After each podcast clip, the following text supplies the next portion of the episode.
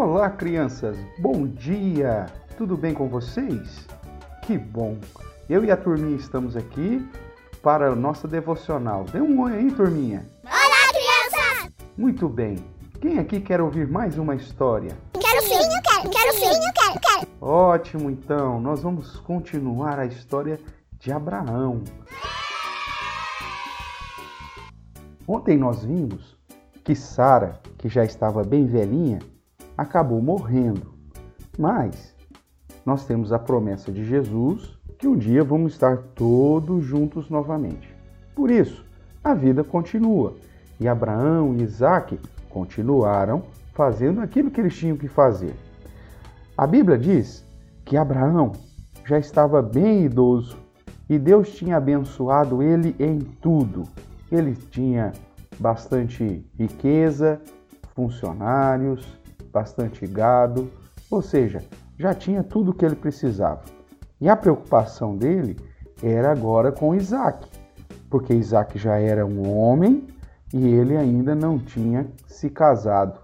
E Abraão não queria que Isaac se casasse com as moças que viviam lá em Canaã, porque elas não eram ainda tementes ao Senhor. Segundo a promessa que Deus fez a Abraão, Isaac teria que casar dentro da sua parentela com uma moça que cresce também em Deus, uma moça crente. E Abraão então pegou o seu empregado, Eliezer, e mandou ele ir até a sua terra, lá junto com seus parentes, para trazer uma moça crente para casar com seu filho Isaac. Ele não queria que Isaac fosse de jeito nenhum, porque ele tinha medo de que Isaac fosse, casasse e ficasse lá, no lugar que Deus falou para que Abraão saísse. Deus tinha falado que abençoaria Abraão e o seu descendente aqui, nesse lugar, em Canaã. Então, Isaac não podia sair. E assim, então, Abraão mandou o seu servo ir buscar uma jovem, uma moça que fosse crente para casar com Isaac. É, que legal. Será que o servo de Abraão conseguiu alguém para casar com Isaac? Ah, isso é uma outra história. O que nós podemos aprender hoje aqui é que o mais importante quando nós crescermos é obedecermos ao nosso pai e à nossa mãe, também em relação aos nossos relacionamentos. Ou seja, com a pessoa que a gente vai casar. Ela precisa ser temente a Deus. Essa pessoa com quem a gente vai casar precisa crer em Jesus Cristo como seu Salvador, para que a gente possa louvar, adorar e servir a Deus juntos e receber das promessas de Deus.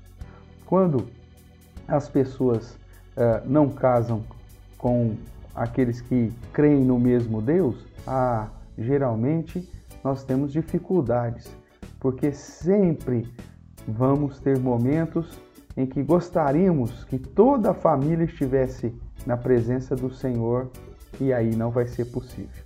Por isso, crianças, obedeça o seu papai e sua mamãe. E quando vocês crescerem e ficarem moços ou moças, como aconteceu com Isaac, que você possa esperar em Deus e resolver casar e formar uma linda família, mas desde que essa pessoa seja uma pessoa crente, que ame a Deus e obedece a sua palavra.